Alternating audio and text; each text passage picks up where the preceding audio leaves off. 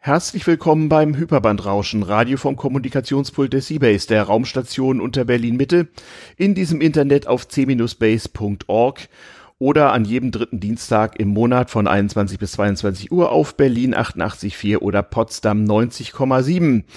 Ähm, dies ist eine Podcast-Sondersendung aus aktuellem Anlass, selbst der Ajuvo und ich habe einen Gast, nämlich den Honkhasen. Hallo Honkhase. Hallo.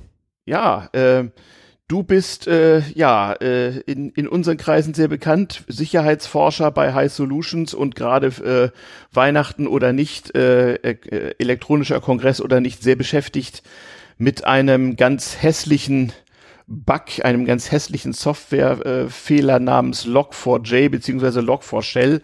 Was das heißt, sehen wir gleich. Und wir wollen einfach mal zusammenkehren, was der Stand der Dinge ist und wer jetzt dringend was machen muss und was das eigentlich soll. Ja, äh, wie fangen wir an? Seit ähm, kurzer Zeit oder seit wenigen Wochen rumort ist, ich glaube seit so ungefähr, korrigier mich, anderthalb Wochen ist es offiziell. Ähm, Leute haben vor einigen Wochen beim Online-Spielen einen ganz merkwürdigen Effekt festgestellt ähm, und Leute, die sich auskennen, haben den ein wenig verfolgt und haben daraufhin festgestellt, großer Mist ähm, es gibt einen, ja, man dachte erst ein Softwarefehler, aber es ist eher ein äh, etwas falsch eingestelltes Feature, eine, eine Software-Schnipsels, der in ganz, ganz, ganz viel Software in unseren Geräten drin ist. Also nicht nur in handelsüblichen Computern, sondern auch in den Servern und Switches, die unser Internet ausmachen in unseren Routern zu Hause und in wer weiß was noch allen intelligenten und weniger intelligenten Geräten, die da draußen so rumlaufen. Und das ist ein hässliches Ding und das wird uns noch eine Weile beschäftigen. Und du bist ja, ja, einer der Leute in Deutschland, die führend im Maschinenraum sozusagen versuchen zu verhindern, dass der Schaden allzu groß wird. Ähm, was ist eigentlich passiert? Was ist das Ganze? Ich will das mal in einer Minute aus meiner äh, halbprofessionellen Sicht zusammenfassen. Korrigier mich, wenn ich völlige Grütze rede und dann wollen wir von da aus die Sache mal ein bisschen aufdröseln. Also, Log4Shell ist ähm, eine, ja, ein Softwareproblem, was darauf hinausläuft, dass jemand, der äh, in be bestimmte Felder oder der bestimmten Geräten eine ganz komische Zeichenfolge gibt, die unglücklicherweise nicht immer dieselbe sein muss, sondern die man auf unendlich verschiedene Weise formulieren kann, dafür benutzen kann, um dem Computer, an den er sich richtet, dazu zu bringen, Befehle auszuführen. Und zwar Befehle auszuführen äh, auf einem Sicherheitslevel, was dazu führt, dass man allen möglichen Unsinn machen kann, vorsichtig gesagt. Wie gesagt, aufgefallen ist es durch einen Zufall. Wie das immer so ist, wurde den Leuten, die an diesem Stück Software arbeiten, Bescheid gesagt und das Ganze so lange unter der Decke gehalten. Als das dann gefixt war, wurde es veröffentlicht. Aber der Fix bedeutet, es gibt jetzt Updates und Patches, wie man so sagt, Flicken, Verbesserungen für Software. Aber äh, die auszurollen, damit ist man noch lange nicht fertig und man entdeckt ständig neue Stellen, wo dieses Ding drin ist und wo was äh, gefixt werden muss. Und das wird noch eine ganze Weile dauern. Und das ist ein riesengroßes Problem. Ja, wie groß ist es so in, in der Skala deiner Sicherheitsforscher äh, und äh, Fixer-Skala? 100 von 100 oder 150? Ja, man kann es, glaube ich, sagen, ähm, das ist wie beim Weihnachtsbaum, es brennt lichterloh. Ja. Mhm, das war ein und sehr bekannter Tweet von dir, es brennt. Mhm. Genau, und äh, das äh, wird auch voraussichtlich über die nächsten Monate, wenn nicht sogar Jahre brennen. Denn das Problem ist ja in einer, so wie du schon gesagt hast, in einer äh, Grund, Grund äh, Java-Protokollierungsbibliothek, in einer Grundkomponente, die in sehr, sehr vielen Anwendungen äh, drinsteckt. Diese Anwendungen sind nicht nur auf offensichtlich als äh, Software verschrien äh, bekannt, sondern auch im Intranet äh, äh, eingesetzte Anwendungen. Es sind äh, Web-Applikationen und damit Web-Anwendungen. Es sind, äh, so wie du schon sagtest, äh, Spieleserver wie Minecraft, die hochgenommen wurden. Ähm, aber da hört es noch lange nicht auf. Es sind Sicherheitsappliances betroffen, es sind Industrial äh, äh, ähm, Internet of Things äh, Dinge betroffen, es sind Internet of Things, also IoT-Devices betroffen. Also wirklich alles, was man sich vorstellen kann, selbst Appliances, wenn man also sagt, ich kaufe hier ein Stück Blech, das macht jetzt Sicherheitsdinge bei mir im, im äh, Netzwerk. Da läuft halt auch Software drauf äh, und äh, mit der bedient man das Management-Interface. Auch diese sind betroffen. Mhm. Ähm, wenn man virtualisierste Gastsysteme betreibt, dann braucht man sowas wie, wie ein Hypervisor und äh, mhm. selbst die sind betroffen. Das heißt, es geht wirklich quer durch die Bank in alle möglichen Hard- und Software-Komponenten. Äh, und äh, die werden natürlich Jahre brauchen, um das alles wirklich äh, konsequent zu beheben und dann auch wirklich die Lücke überall ähm, ja äh, loszuwerden sozusagen. Mhm. Also mit anderen Worten, noch in Jahren werden Leute irgendwo dieses Stück Software finden und wenn sagen, Mist, das muss ja noch einer patchen, denn das sind ja nicht nur Sachen, die sozusagen online gepflegt und gepatcht werden, sondern man konnte sich diese sogenannte Bibliothek ja auch lokal runterladen und Leute haben die in irgendwelche Software getan, die seit Jahren irgendwo in Benutzung ist und wissen das vielleicht auch gar nicht mehr und wissen auch gar nicht mehr, wer die benutzt. Das heißt also, äh, wie du richtig sagst, noch in Jahren werden Leute feststellen, oh Mist, hier äh, könnte man das angreifen, wenn man wollte. Ja, wer benutzt es denn schon? Also wie gesagt, so vor ungefähr 10, 14 Tagen wurde das Ganze offiziell gemacht und die ganz bösen Buben sind dabei äh, oder haben angefangen, es auszunutzen. Wie ist denn da der Stand der Dinge? Naja, es ist ungefähr so, genau genommen ist es äh, quasi äh, massiver ausgenutzt worden und damit auch bekannt geworden äh, seit 1.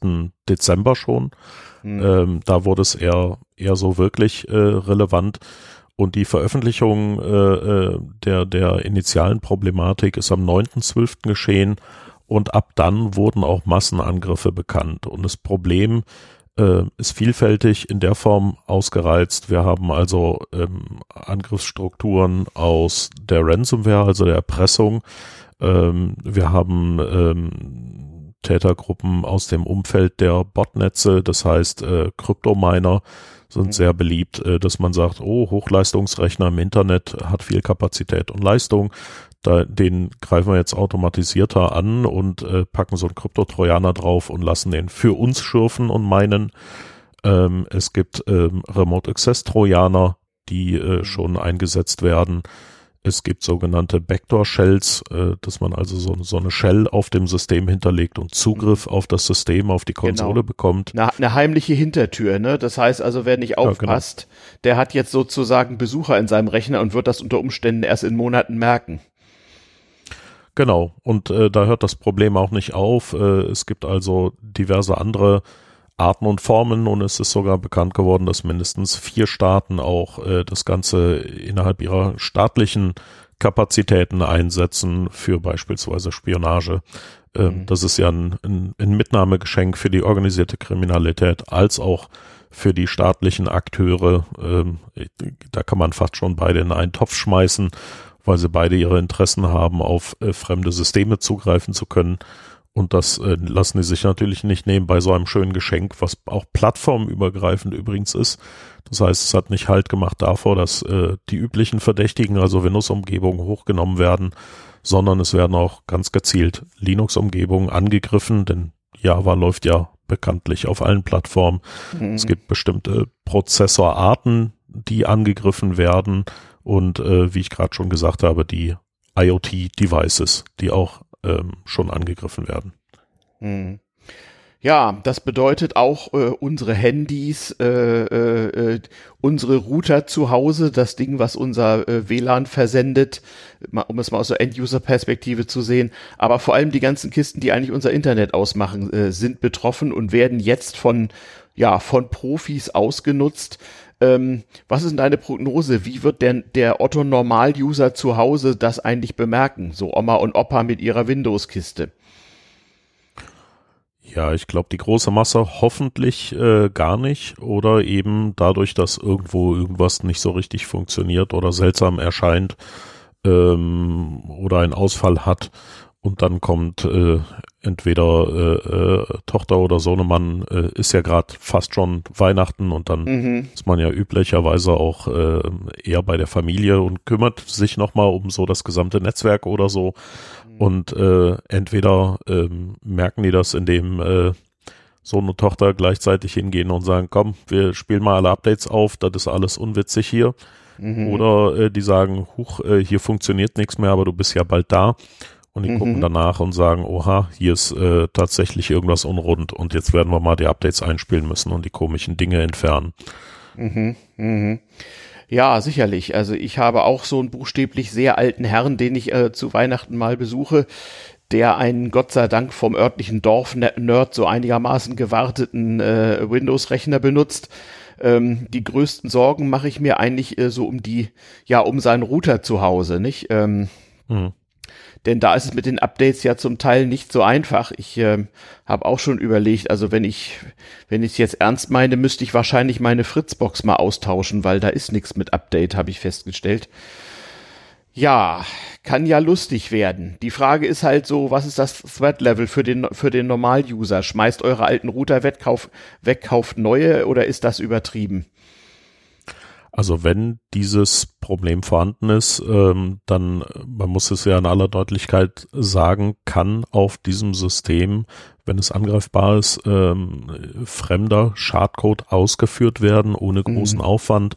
Mhm. Und es ist ja auch schon ähm, vor ein paar Tagen die Diskussion gewesen, dass jemand einen äh, Wurm baut, der sich also selbst verbreitet und vollautomatisch mhm. Systeme übernimmt. Mhm. Ähm, der ist veröffentlicht worden, auch mit dem Quellcode. Allerdings ähm, hat die erste Untersuchung gezeigt, dass der offenbar sich nicht sauber selbst verbreitet und damit auch gar nicht die Übernahme anderer Systeme vornehmen kann. Das ist jetzt, glaube ich, nur noch eine Frage der Zeit, bis das automatisiert wird und bis auch die Angreifer ähm, sozusagen realisieren, wo und wie können wir das ausnutzen, um einen Mehrwert zu schaffen, also mhm. aus eigener Sicht. Ich denke, primär werden das ähm, Tätergruppen sein wie ähm, diese Ransomware-Banden. Das ist in der Regel ja organisierte Bandenkriminalität, die dann so strukturiert vorgehen, dass sie sagen, wir, wir haben einen Business Case und wollen viele Millionen verdienen und das tun die ja auch. Und dann werden die sich automatisierte Lösungen bauen, die aber im, im ersten Schritt nicht den Router von, von äh, Opa Norma angreifen, sondern im ersten Schritt äh, jetzt sehr bekannt sind natürlich die großen ähm, ja, äh, Umgebungen und Systeme. Das heißt, die greifen erstmal äh, Konzernstrukturen an und mhm. im zweiten Schritt wird, denke ich mal, immer wieder eine, eine größere Welle kommen von ähm, KMU, insbesondere Mittelstand, den man dann mhm. angreift und sagt, da erpressen wir jetzt Geld raus. Das geht ja mhm. wunderbar mit dieser mit dieser Problematik, mhm. dass die äh, Privatnutzerinnen äh, betroffen sind. Das wird eher der Teil für, ähm, ich sag mal, wenn sich gegenseitig die Minecraft-Server-Betreiber und Spieler äh, nerven wollen oder äh, eben wirklich jemand so, so ein automatisiertes Ding schreibt, was einfach alle nervt und dann äh, wäre ein solcher Router betroffen und dann kann man tatsächlich nichts anderes machen, als den auszutauschen, wenn es kein Update mehr dafür gibt. Ja, mhm. ja genau. Ich erinnere mich, vor wenigen Jahren gab es ja schon mal einen Wurm, der eine bestimmte Art von, ich glaube, Telekom-Plaste-Routern oder sowas angegriffen hat. Genau. Ähm, also denkbar ist sowas und das hat es auch schon gegeben und das war auch durchaus ein verbreitetes Modell. Also ja, gut, äh, äh, jetzt noch kurz vor Weihnachten in den Mediamarkt zu rennen, ist wahrscheinlich nicht nur aus Virusgründen schwierig. Ähm, und wenn das alle gleichzeitig machen, wird es auch gar nicht genügend geben. Aber man muss an sowas denken. Ähm, also wenn ihr nach Hause fahrt und äh, Omas und Opas und Vaterns Rechner fixt, dann, dann denkt dran, auch mal auf den Router zu gucken. Gibt's sonst noch was, was man als äh, äh, ja als Nerd, der so bei Normal-Usern um Hilfe gebeten wird, beachten sollte? Also was äh, natürlich jeder gemacht hat, sind mhm. natürlich äh, Backups von den Daten zu haben, mhm. äh, die man bei Dienstleistern äh, äh, vor, vorrätig hat. Das mhm. heißt, ähm, es waren ja auch zu Beginn äh, selbst die berühmten und, und berüchtigten Internetdienste betroffen, also die Cloud-Anbieter teilweise, iCloud, äh, wo, wo die äh, iPhone-Backups dann natürlich auch drauf landen oder mhm. sowas wie Twitter äh, und, und verschiedene andere große Hersteller oder, oder Betreiber von Diensten. Und mhm. äh, jeder tut natürlich gut dran, die Daten, die er sie ähm, sozusagen auf diesen Diensten hat und, und äh, betreibt und nutzt, ähm, erstmal lokal zu backuppen und diese vielleicht auch äh, im Zugriff zu haben. Sprich, wenn der Dienstleister erfolgreich angegriffen wurde oder äh, die Dienstleisterin, die diesen Dienst betreibt, äh, warum auch immer diese Daten aufgrund des Angriffs verliert, was eine durchaus realistische Wahrscheinlichkeit hat oder verschlüsselt wird, ne, Ransomware und mhm. Zahlen nicht, ähm, dann könnten die Daten unwiederbringlich weg sein. Und da tut es natürlich gut, wenn man selber sagt, okay, ich habe ein lokales Backup und kann das wieder rausziehen. Das ist ja leider Gottes oft der Fall, dass äh, Leute denken, aber das ist doch im Internet und das ist doch redundant. Ja, es ist mhm. schon, aber wenn es redundant verschlüsselt oder redundant gelöscht ist, dann ist es halt weg. Und insofern mhm. ähm, sollten äh, äh die Userinnen da draußen auf jeden Fall auch nochmal ihre ganzen Backups auffrischen oder für andere Leute die Unterstützung bringen, zu sagen, äh, kopier dir mal die Sachen hier runter, damit mhm. du sie auch da hast, wenn da was passiert. Das ist, glaube ich, eher das Bedrohungsmodell, was äh, die normalen Verbraucherinnen da so draußen betrifft.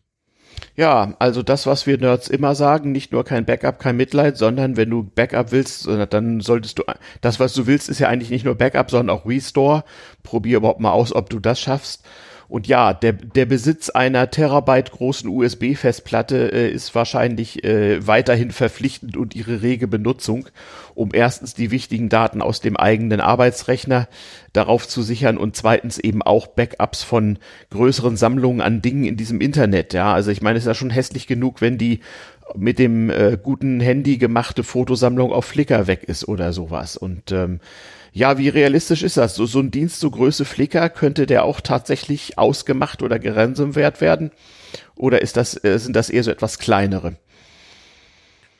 Naja, also wenn wir mal schauen, was schon alles publik geworden ist an Angriffen. Ne? Äh, wir hatten die, äh, das Bel belgische Verteidigungsministerium, die die Grätsche mhm. gemacht hat. Mhm. Ähm, das ist ja, glaube ich, schon das Niveau, was man da so an, an Größe mhm. und Komplexität hat. Ähm, der Landtag NRW hat äh, sein Webportal komplett offline genommen. Ähm, vermutlich, um äh, zu sagen, ups, das ist wirklich ein Risiko, wir schalten das alles ab, müssen patchen und, und mhm. updaten und dann setzen wir es erst wieder online.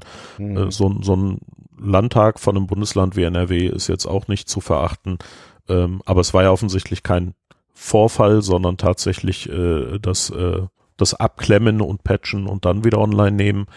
Dann hatten wir äh, diverse andere Dienste, Gematik beispielsweise hat auch ihr Portal abgeschaltet, ja, mhm. die ganze äh, Telemetrie und, und das Gesundheitsportal. Mhm. Ähm, das sind schon Größenverhältnisse, die sind ja jetzt nicht ähm, zu ignorieren, ja, und äh, mhm. von daher ist auch durchaus so ein Szenario, dass, dass ein äh, äh, ähm, dass dieser Dienstleister in, in dem Niveau ähm, sozusagen auch ähm, die Grätsche machen könnten.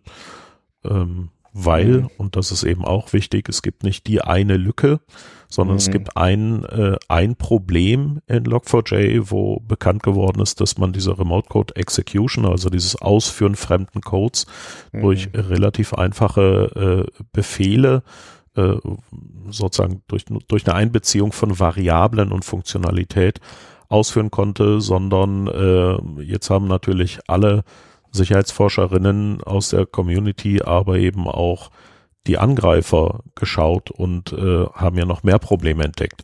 Und das heißt, die ersten Bugfixes sozusagen ähm, haben äh, das Ganze nicht konsequent behoben. Ähm, hauptsächlich bekannt äh, ist die, die ursprüngliche Lücke, ich glaube, die war in 2. Äh, un, unter 2.15 mhm. ja. und äh, die 2.15 selbst enthielt dann auch nochmal ähm, ja. Schwachstellen oder Probleme mhm. und die 2.16, die man nachgeschoben hat, ebenfalls äh, nochmal andere. Das heißt, alles äh, aktuell stand heute und heute haben wir den 21.12., das ist wichtig, mhm. ja. ja. Ähm, Drei Wochen alles nachdem mhm. Genau. Mhm. Alles unterhalb von äh, der Log4j Version 2.17 nach heutigem Stand äh, gilt als verwundbar. Und mhm. es gibt natürlich auch Leute, die setzen noch die Version 1.x ein mhm. und 1.x und 2.x sind inkompatibel zueinander. Das heißt, wenn man von der Version 1 auf 2 wechseln will, muss man größere Anpassungen machen, als so schon anstehen bei seinem Wechsel einer, einer Kernfunktion.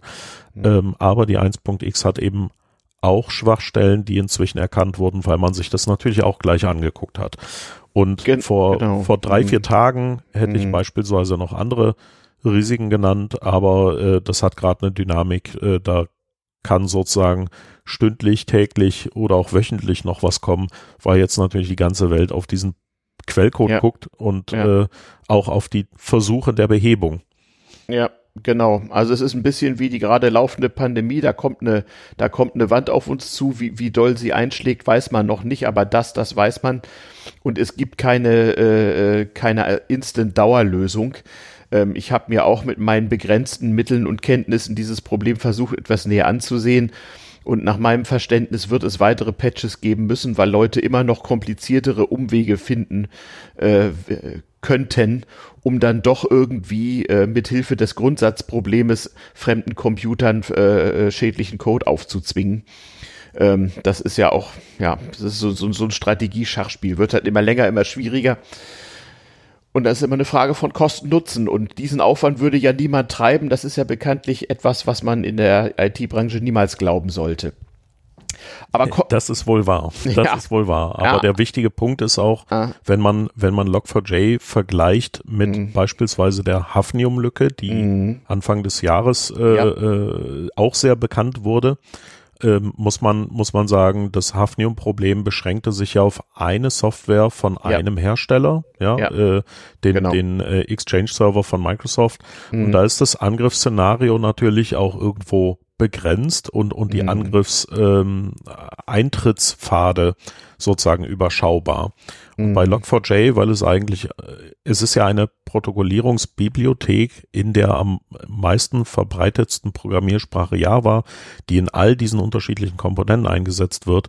Und mhm. dadurch hat man auch extrem unterschiedliche ähm, Eintrittspfade und mhm. damit auch ein, ein extrem komplexes Szenario, wie man einen Angriffsweg baut und diese äh, Programmbibliothek dann auch äh, angreift. Nur, nur ein Beispiel, wenn ich ähm, die Logdaten sozusagen äh, schaffe zu manipulieren und mein, mein äh, Remote Code Execution äh, da rein injekte, dann mhm. kann es sein, dass es erstmal einen Tag in diesem Datensatz schlummert mhm. und nach einem Tag erst in einem Security Incident Event Management, also in einem SIEM-System eingelesen und damit erst ausgeführt wird, also mit einem Tag Verzögerung von außen angegriffen im internen System kommt dann erst die Ausführung zustande. Und dieser Versatz oder diese Beispiele der Komplexität führen dazu, mhm. dass es natürlich unheimlich viele Variationen gibt, wie man das Ganze missbrauchen kann. Das heißt aber auch, es gibt äh, unheimlich viele Variationen, was man schützen und absichern muss. Es ist also nicht ein, äh, ich warte auf den Patch von Microsoft, spiele den ein und dann ist wieder Ruhe, das nee. ist damit leider nicht getan. Ne? Das ist damit leider nicht getan, genau. Also äh, mich selber betrifft es insoweit, wie das eben so ist als Altnerd seit ewigen Zeiten. Ähm, ich kenne halt eine Menge so kleine Unternehmer, äh, für die IT jetzt nicht die Kernkompetenz ist, die sie aber nun mal benutzen, vom Produktionsbetrieb bis zur Zahnarztpraxis. Und ich kenne dann äh, bei den etwas größeren auch den einen Nerd intern, der da halt so der Admin ist ähm, und mich dann auch manchmal einfach pinkt und sagt, sag mal, kannst du meinem Chef mal den Ernst der Lage äh, verklickern oder so. ist mir auch schon passiert. Und dann versuche ich halt mit meiner sehr langen Erfahrung, aber mit einer, mit meiner heutzutage dann doch beschränkten Fachkenntnis dieser Dinge, ähm, da sozusagen meinungsbildend zu wirken. Und in der Tat, das ist ja nun wirklich hässlich, wenn jemand, was weiß ich, einen kleineren äh, Ärztedienstleister angreift und äh, in Anführungsstrichen nur meine Zahnarztpraxis einfach mal einen Monat keine Rechnung schreiben kann, ist das auch schon hässlich genug. Vor, vor allem, wenn man womöglich auch noch äh, sämtliche äh, Grundlagendaten für das Rechnungsschreiben ebenfalls bei diesem Dienstleister gelagert hat und nicht noch lokal bei sich selber. Ähm, also diese Art Probleme machen mir eigentlich die größten Sorgen, so dass ähm, ähm, das Vermitteln des Ernstes der Lage und der Tatsache, dass das eine, eine Langzeitaufgabe ist an Leute, die so in, in der Grauzone zwischen so richtig professionell und äh, ambitionierten Privatuser sind. Aber auch, ich denke so an die ganzen künstlerisch tätigen Leute, die man so kennt, die mit dem Internet arbeiten im weitesten Sinne, die so als manchmal auch prekäre Subunternehmer für eine Werbeagentur irgendwo große Bilddateien bearbeiten und die dann halt ähm, ja bei irgendeinem ne fremden Nextcloud-Anbieter oder sowas äh, manchmal auch auf Gratis-Accounts äh, äh, lagern. Und wenn da einfach mal die Arbeit eines halben Jahres weg ist, dann ist das auch existenzbedrohend gerade in diese Zeiten, nicht? Ähm, ja. Also wenn das auf euch zutrifft, macht euch da mal Gedanken, ja, wenn, äh, äh, wenn das so sein sollte, dass ihr ähm, abhängig davon seid, dass ihr auf Services zugreifen müsst, dann guckt euch mal an, was ihr an Backups machen könnt. Und wenn das lokal schwer geht, na gut, dann guckt mal, ob ihr vielleicht neben der einen Nextcloud noch eine andere Instanz ganz woanders findet, wo ihr die Dinge hintun und zur Not mit einem Tag und einer Nacht fluchender Arbeit recovern könnt. Ähm, also auch auf dem semi-professionellen Niveau ist hier auf jeden Fall Aufmerksamkeit angesagt. Ähm, und vor allem sicherlich, aber das ist dann ja eher schon deine Branche, so bei diesen ganzen kleinen Dienstleistern, wo aber auch eine Menge Leute dran hängen. Ähm, aber das brauche ich dir ja nicht zu erzählen. Naja, es hört ja auch nicht da auf. Es geht ja auch mhm. weiter bei den äh, relevanteren. Also das hier ist natürlich für jeden selbst relevant. Mhm. Aber wenn wir uns beispielsweise überlegen, dass Industriesteueranlagen und in, in industriell genutzten Maschinen und Produktionsumgebungen mhm. diese Software ja auch zum Einsatz kommt, denn auch da mhm. nutzt man natürlich Java und mhm. äh, wenn man Java nutzt, ist die Wahrscheinlichkeit sehr, sehr hoch, dass eben auch diese Programmbibliothek eingesetzt wird. Das heißt, jetzt schmeiße ich ein paar Fachbegriffe um mich, aber mhm. in ja, äh, Industrial, Industrial Control Systems, also ICS, Prozesssteueranlagen, Prozessautomatisierungsumgebungen wie SCADA und, und DCS-Systemen, mhm. SPS-Steueranlagen, ähm, kann diese Sicherheitslücke und ist sie auch teilweise vorhanden. Man äh, muss sich das also so vorstellen, ich habe eine Fabrik, ein Produktionswerk, wo eine ähm, mhm. Fertigung in einer, in einer gewissen Maschinenautomatisierung ist. Und dafür braucht man natürlich auch eine Choreografie an Prozessschritten, Strom ja. an, Strom aus etc. Ähm, und das äh, steuern inzwischen eben auch ähm, Computer unterstützte Systeme und auf diesen läuft teilweise auch Java. Und wenn man dann überlegt, dass diese Komponenten natürlich genauso äh, nackelig dastehen und übernommen werden mhm. können, dann kann es also durchaus auch äh, bis dazu führen, dass äh, die Produktion äh, unterbrochen wird. Das ist bei den KMU äh, die äh, äh, Produzierenden äh, so, dass sie dann, keine Ahnung, irgendwelche Plastikbauteile äh, äh, im Spritzgussverfahren erzeugen mhm. oder dass die irgendwelche Schrauben produzieren oder so und dann ist die, das Produktionswerk einfach mal lahmgelegt ja, oder und, irgendwelche äh, die können einfach nichts mehr mhm. tun. Genau, ja. Abfüllanlagen. Aber ja. es geht eben auch auf die kritischen Infrastrukturen hoch, ja, Wasserproduktion, mhm. Frischwassergewinnung. Es mhm. kann äh, die äh, Ernährungsindustrie treffen ähm, mhm. dass dann plötzlich die Molkerei nicht mehr funktioniert oder ähm, mhm. das, also es ist beliebig, ja. ja. In all den kritischen Infrastrukturen werden diese Komponenten auch eingesetzt. Das mhm. bedroht die Verfügbarkeit dieser grundelementaren äh, Versorgung der Gesellschaft mhm. natürlich auch. Ja. Mhm. ja, klar. Also ich kann da aus meiner eigenen, äh, aus meinem eigenen Alltag be berichten. Ich bin sozusagen der, der gratis Zwangsberater eines mittelständischen Betriebes mit immerhin doch so knapp dreistelliger äh, Mitarbeiterzahl, die für die Medizin wichtige Produkte in der Nische herstellen. Ähm, da gibt's halt den äh, an, Angestellten einen Nerd, der das alles irgendwie äh, am, am Laufen zu halten hat. Den kenne ich auch ganz gut und seine Chefs auch. Und ähm, ja, die haben eben auch das Problem, da ist zum Teil äh, Hardware, da sind Maschinen im Einsatz, ähm, wo der Hersteller zum Teil seit zehn Jahren pleite ist, aber sie sind ganz fantastisch und da läuft irgendein uraltes Embedded Windows drauf und da ist auch nichts mehr mit Updates. Jedenfalls wüssten die nicht, wo sie es herbekommen sollten. Da haben wir schon vor, vor Jahren gemeinsam geguckt, wie man da ja, im Grunde genommen AirGap macht, also die tatsächlich von Netzen runternimmt und so weit isoliert, dass da eben die Dinge, die da rauf und runter müssen, äh, mehr oder weniger händisch übertragen werden. Und natürlich habe ich in der, bei der Gelegenheit auch Exchange und Outlook verboten ähm, und mal die Einführung einer ne-, Next oder OwnCloud und ähnliche Dinge mehr. Aber das sind natürlich alles nur äh, Sicherheitsmaßnahmen in dem Maße, wie es solchen Betrieben möglich ist. Ähm, und an die musste ich wieder, wieder denken, die können zum Teil da überhaupt nichts mehr patchen. Also gerade wenn du eine kleine Maschinenbauklitsche bist oder sowas und hast so eine CNC-Fräse von Anno dazu mal, die 1A funktioniert, ja, was ich, made in Switzerland oder so, äh, wo ein Stück Software drauf läuft, wo keiner mehr so genau weiß, wo das her ist, ja, dann äh, kannst du nur noch sehen, dass die, dass die schön vom Netz bleibt und zwar auch vom internen. Ähm, genau. Das ja. äh, ist durchaus ein Problem und äh, das Phänomen, dass Komponenten einfach sehr lange benutzt werden können, aber die Software darauf sozusagen defekt ist und mhm. damit die Funktionalität äh, gefährlich in Frage stellt.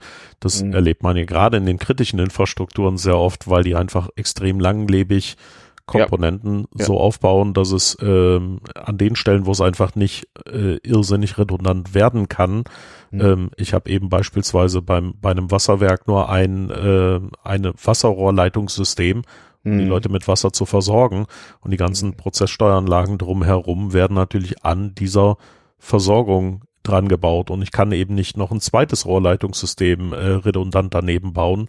Das mhm. äh, skaliert nicht so gut in den großen nee. Städten, ne? auch in den ja. kleinen nicht. Ja. Und wenn man ja. dann schaut, äh, die älteste Wasserpumpe, die ich äh, in, in so einem äh, mhm. Wasserpumpenwerk gesehen habe, die hat einfach mal 70 Jahre auf dem Buckel.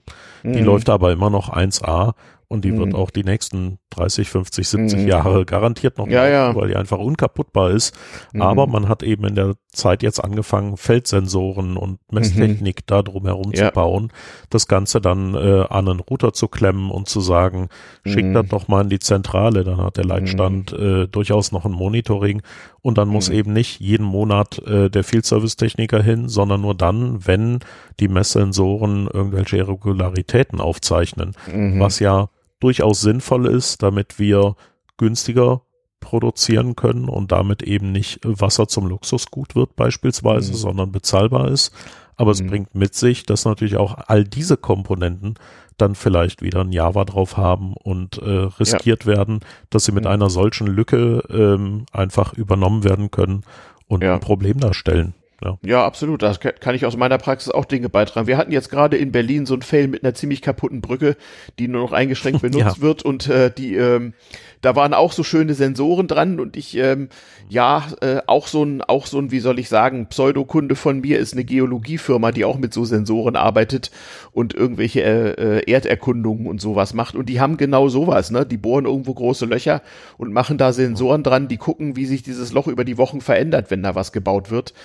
So, und wenn das jetzt äh, irgendwie angegriffen oder kaputt gemacht wird oder auch nur der Server, der diese Daten sammelt und interpretiert bei irgendeinem Dienstleister, ja, dann steht da die Baustelle still, wenn es jemand hoffentlich rechtzeitig bemerkt.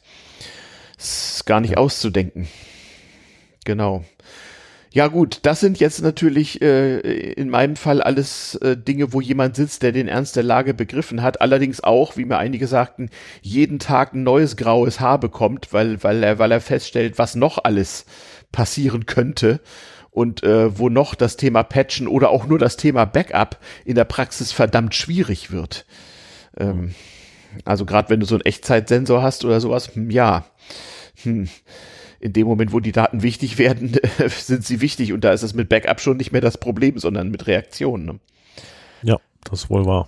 Ja, ganz, ganz großartig. Also, liebe Leute, da diesen, diese Sendung ja auch viele hören, das weiß ich äh, äh aus Hörerfeedback, die auch so in den Maschinenräumen, vielleicht nicht so in den Tiefen wie, wie der Honkhase, aber doch in Maschinenräumen arbeiten, guckt euch diese Dinger nochmal genau an, guckt euch Analyseautomaten, CNC-Fräsen, irgendwelche Embedded Software-Dinge an, äh, guckt mal nach, was ihr vielleicht übersehen habt und was da noch sein könnte und überlegt euch eine Mitigation, die nur nicht gleich den Betrieb lahmlegt, aber warnt auch die Leute, die es angeht, vor, dass da irgendwas im Busche sein könnte und rechnet damit, dass die Sache nicht nächsten Monat erledigt ist.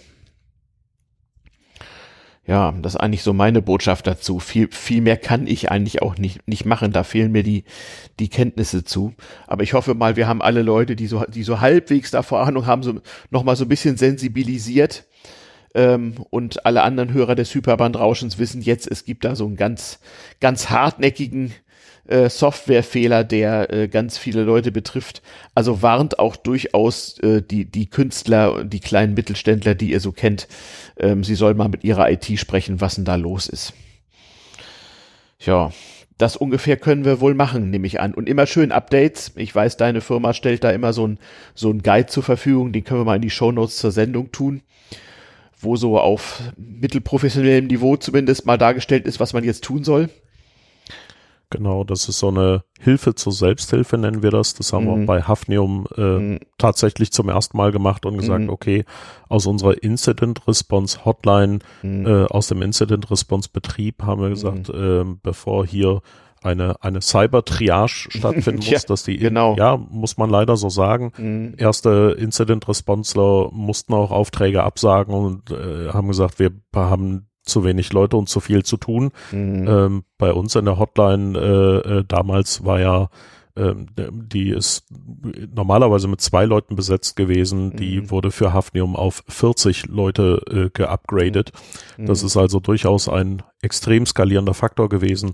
Log4j mhm. hat dasselbe Potenzial oder sogar mehr, wobei es aber in der mhm. Zeit deutlich gestreckter das Problem mhm. sein wird. Es wird uns ja jahrelang verfolgen ja. durch diese Komplexität, haben wir eben gesagt, okay, da bringen wir auch nochmal so eine Hilfe zur Selbsthilfe raus mhm. und aktualisieren die. Das heißt, das ist auch die Grundlage dafür, wie wir ähm, sozusagen solche Fälle betreuen, äh, die mhm. dann ähm, das Problem Log4j hatten und wie wir damit umgehen. Und das Ganze ähm, aktualisieren wir immer dann, wenn Bedarf gibt. Ich äh, werde auch gleich nochmal eine Version qualitätssichern, die ist aktuell, glaube ich, Version 1.10 ähm, und die werden wir dann heute Abend noch veröffentlichen äh, oder morgen früh, aber wahrscheinlich heute Abend noch.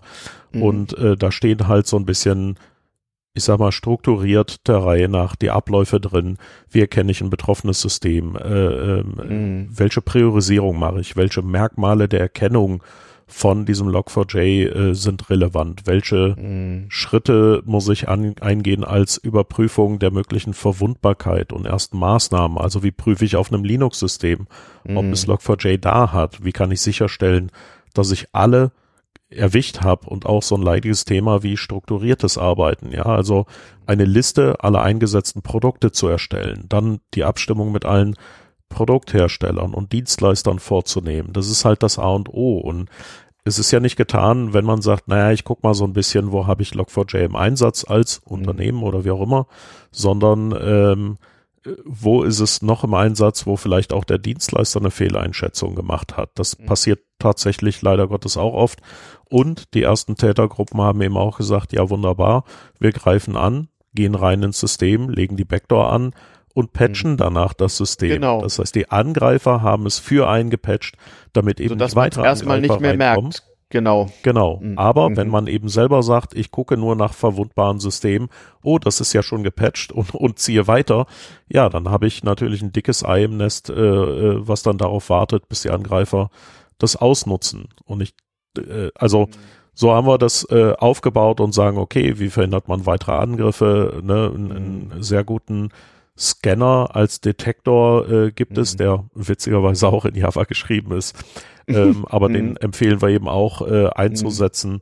Ähm, und eben, dass man wirklich sagt, äh, Leute, die Prio 1 muss sein, die Systeme zu patchen und die Hersteller ähm, zu nerven und dann eben, welche Schutzmaßnahmen kann man angehen bei betroffenen ja. Systemen, die keinen ja. Patch haben, mhm. äh, dass man verwundbare Dienste im Extremfall abschaltet, wie es eben auch zum Beispiel die Gematik oder der Landtag mhm. NRW gemacht hat, mhm. ähm, wie man vielleicht auch die ähm, ausgehenden Datenverkehre unterbindet. Das ist, äh, das bringt einem ein bisschen Zeitvorteil. Ne? Mhm. Das behebt ja nicht das Problem, aber ich kann zumindest damit mir gegenüber Angreifern Vorteil hoben, holen. Und dann eben, was macht man bei Kompromittierungsverdacht? Wie geht man mit dem Datenschutz um? Und äh, mhm.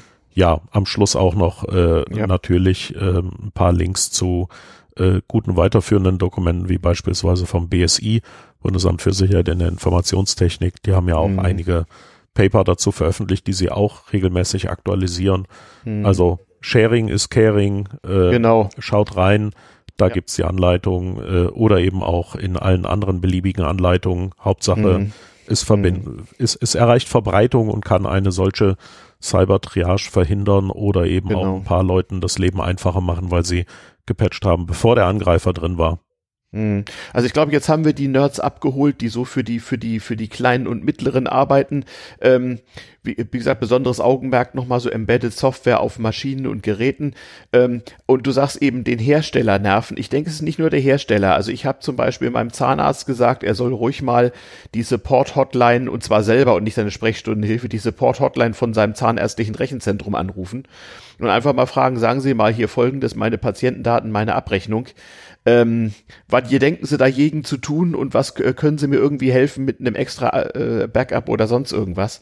Also das Nerven bezieht sich nicht nur auf Hersteller, bin ich der Meinung, sondern durchaus auch auf das Sensibilisieren von Lieferanten, ja, Lieferanten, großen Kunden, Dienstleistern, die man selber benutzt, wo man ähm, auf jeden Fall Sensibilität schaffen muss und okay, wenn man sich halt abholt, ja, ja, kennen wir, haben wir gemacht, gut, dann hat man da zumindest getan, was man tun konnte.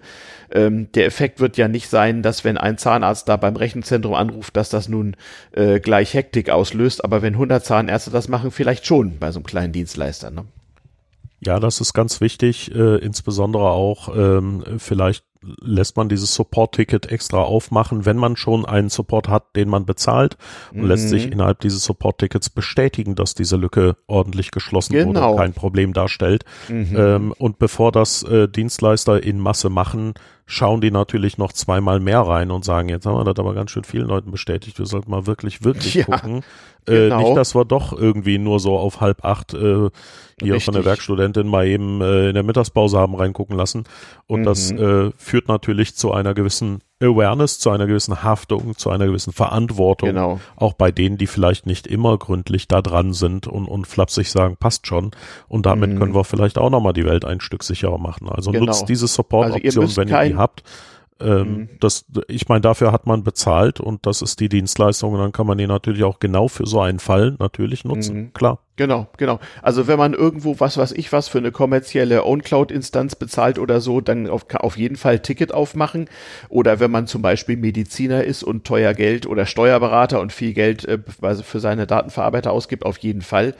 Ähm, auch als Mitarbeiter sensibilisiert da ruhig mal eure Chefs. Das ist ja manchmal auch ein gewisses Problem, dass es auf der richtigen Entscheidungsebene ankommt und dass die Mail an den Dienstleister dann möglichst vom Chef kommt ähm, das hilft auch manchmal ein bisschen. Also da müssen alle arbeiten. Aber wie gesagt, auch wenn ihr kleine äh, Forscherlein, kleine äh, äh, Webdesigner oder so seid, sprecht auch einfach mal mit äh, großen oder wichtigen Kunden, Auftraggebern, äh, was auch immer äh, äh, und ja, schafft einfach Sensibilisierung und sagt, hey, hast, machst du doch ein extra Backup von den Dingern. Wer weiß, was hier noch schiefgehen kann. Das ist einfach wichtig, denn das ist eben eine Sache, die wird uns nicht in einigen Wochen oder Monaten verlassen. Genau. Ja, Hockhase. Da haben, haben wir, glaube ich, jetzt den, den, den Hilferuf nochmal oder den, den Warnruf nochmal ausreichend äh, in die Welt posaunt wir sind ja gerade in der Phase 21. Dezember, wo alle noch alles ganz schnell machen müssen, bevor es dann am Freitag schlagartig unwichtig wird, bevor es am 3. Januar dann wieder wichtig wird. Ähm, und zwischendurch fixen wir möglicherweise alle zu Hause bei Eltern und Großeltern die Hardware. Also denkt an die Geschichte. Äh, und falls ihr einfach die Suchmaschine des geringsten Misstrauens anwerft, Log4j, also LOG4j oder auch Log4Shell, äh, das sind so die Suchwörter, wo ihr gucken könnt und wahrscheinlich ein Wust von Daten. Honkhase, vielen Dank. Ich glaube, wir haben es, oder? Ich denke schon. Ich hoffe, das äh, wird noch ein Stückchen Sicherheit bringen. Ansonsten werden wir äh, spätestens am 3. Januar den Clusterfuck als Intro fürs Jahr 2022 erleben. Ich sagen. Ähm, ja, ja, ja. Wir haben gut, dann zwei, ist es so. Wir haben auch gerade 42 Minuten voll. Also, wir sehen uns wie viele von euch anderen auch wahrscheinlich beim RC3, beim Remote Elektronischen Chaos Communication Kongress zwischen den Jahren und hoffentlich am 3. Januar allgemein virenfrei wieder. Äh, die ja. 42 Minuten sind gleich um und ähm, wir drücken jetzt gleich mal auf den Knopf. Ich danke dir, Honkase. Ich wünsche frohes Durchkommen und euch allen eine virenfreie Zeit. Macht's gut, euer Ayuvo. Dies war das Hyperbandrauschen vom 21.12.21. Radio vom Kommunikationspult der Seabase, der Raumstation unter Berlin Mitte. Ciao. Tschüss.